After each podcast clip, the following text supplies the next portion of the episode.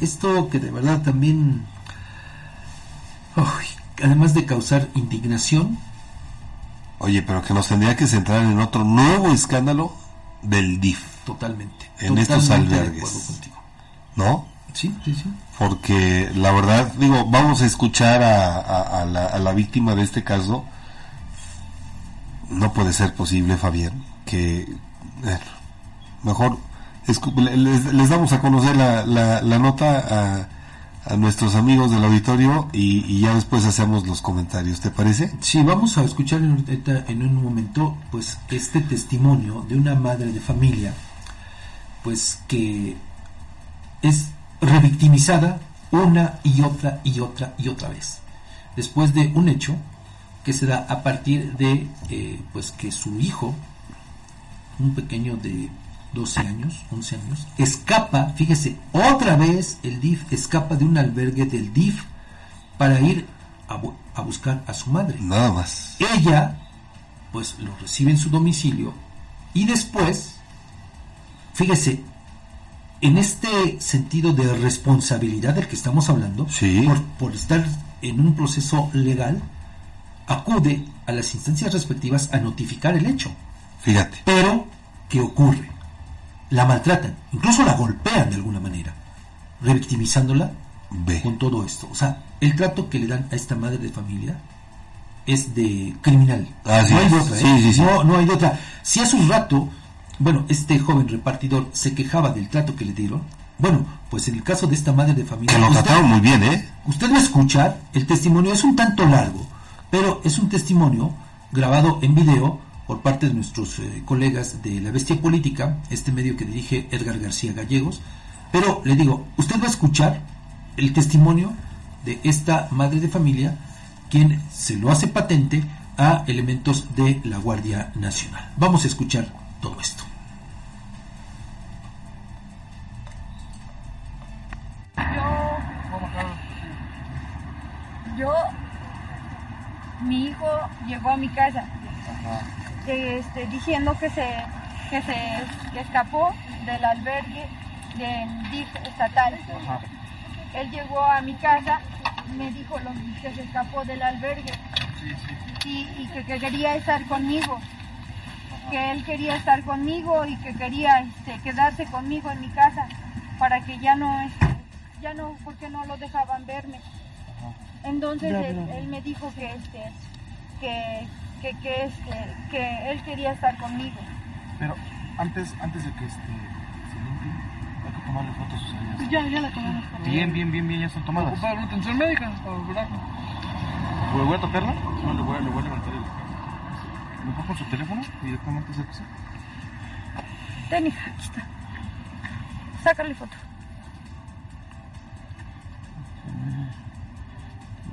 Sí, lo ves tú, este, desde esta parte. Nada más la única lesión que tiene. ¿Tiene alguna parte más en el cuerpo? No, es que me lastimaron mi brazo los del Ministerio Público. ¿Por qué? ¿Qué pasó? Porque me jalonearon y, me quitaron a la fuerza a mi hijo los del Ministerio Público y los personal que dice ser del DIF, del área norte, del DIF estatal del, del área norte. Y este, ellos me quitaron a mi hijo. yo, como le comento, mi hijo llegó a mi casa solito, solito llegó a mi casa y dijo que ya no quería estar en el albergue, que él quería estar conmigo y que ya no quería estar en ningún otro lado más que conmigo. Y yo por el procedimiento legal que tengo en el DIF estatal, yo le dije a la licenciada este, Bugambilia que, este, que, me dijera qué más, qué, podía yo hacer, porque yo quiero legalmente a mi hijo ya que en el DIF estatal de aquí de Tlaxcala nomás me dan puras largas, nomás me dicen, espérate, espérate, espérate y espérate. ya me hicieron, este, ya me dijeron que fuera yo a terapias psicológicas y ya, ya fui. Ya me dijeron que fuera yo a, este, a, escuela para padres, lo acredité, hice el examen y todo. Y ya, y así me dejaron, espérate y espérate. Y yo llegué, después de que mi hijo llegó a la casa, le di de comer y todo, y lo llevé a la, aquí al Ministerio Público para que me levantaran, la me hicieran, me tomaran la declaración. Y ya después de que me tomaron la declaración, me dicen que se iba con, en- con una licenciada del DIF, que ellos se lo tenían que llevar porque ellos este, se lo tenían que llevar y ya.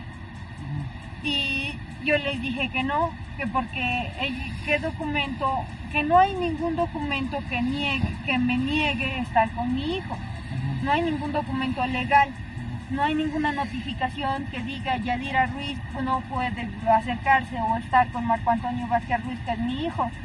Entonces yo salí del Ministerio Público y los ministeriales, los ministeriales y personal del DIF nos aventaron los carros, los, los carros oficiales del DIF. Nos, nos aventaron los carros y nos cerraron el paso. Y, nos, y, y personal del Ministerio Público y personal de y personal de este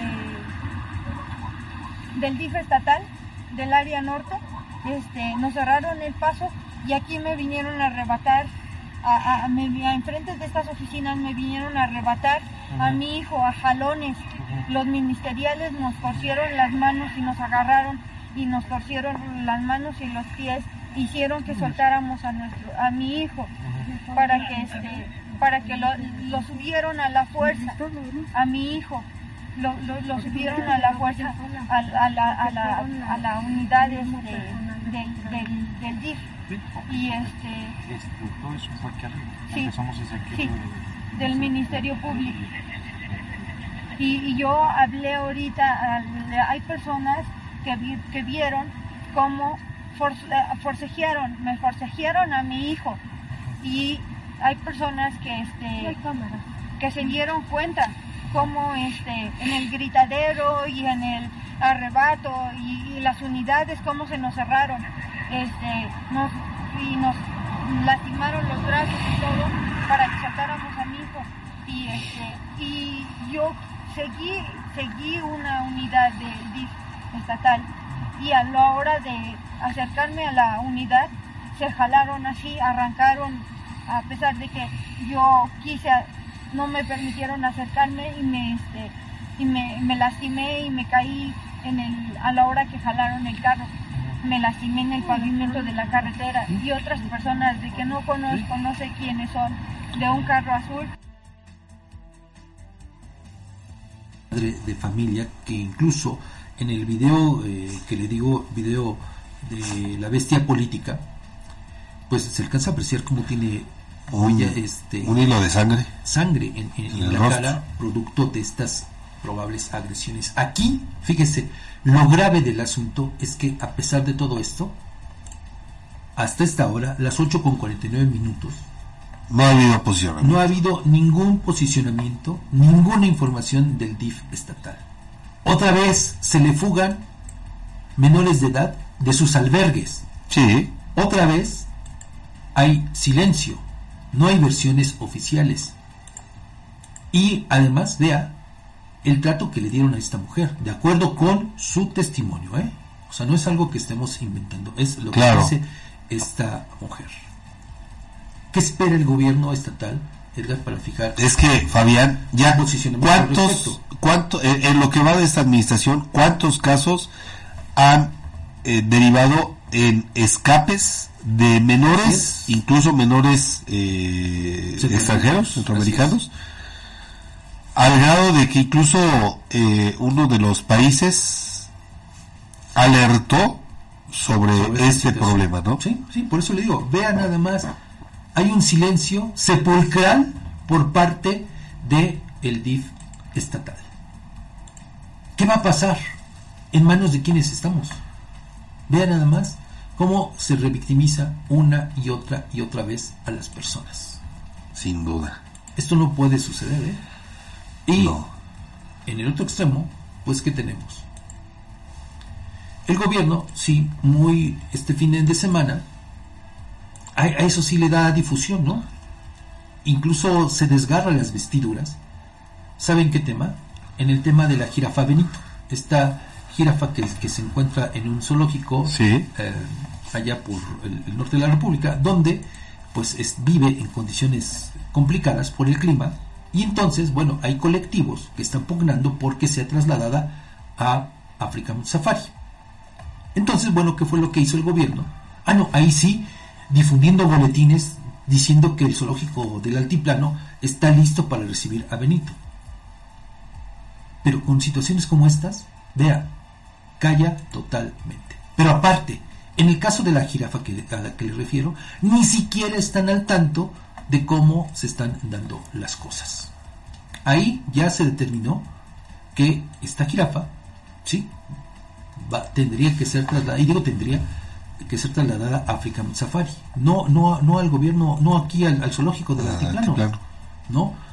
Para eso se tiene que pagar eh, una multa de más o menos un mi- millón y medio de pesos para que puedan permitir el- el- la salida de ese animal. ¿no? Porque ha habido una serie de multas aplicadas a los eh, directivos de ese zoológico donde se encuentra ahora mismo por las condiciones en las que se encuentra esta jirafa. ¿no? Pero vea, o sea, ya es una decisión que se ha tomado y todavía el gobierno del estado sigue pugnando porque se traiga aquí esta jirafa. Pero en este contexto todavía hay algo más. ¿Por qué? Porque hace unas semanas, precisamente, una jirafa murió en el zoológico del altiplano. Mm. ¿Por qué condiciones? No se sabe bien a bien. y Absoluto tampoco se sabe bien a bien qué pasó con los restos de esa jirafa. Nada más. Entonces, pero le, le- vea cuáles son las prioridades del gobierno. O sea, con lo que puede generar likes, ¿no? Como el tema de la jirafa, pues entonces sí, ¿no? Vamos, a darle a alentarlo, pero con temas como estos, en los que estamos hablando incluso de violaciones de derechos humanos, de situaciones graves, hay un silencio sepulcral, lo mismo que de la Comisión Estatal de Derechos Humanos.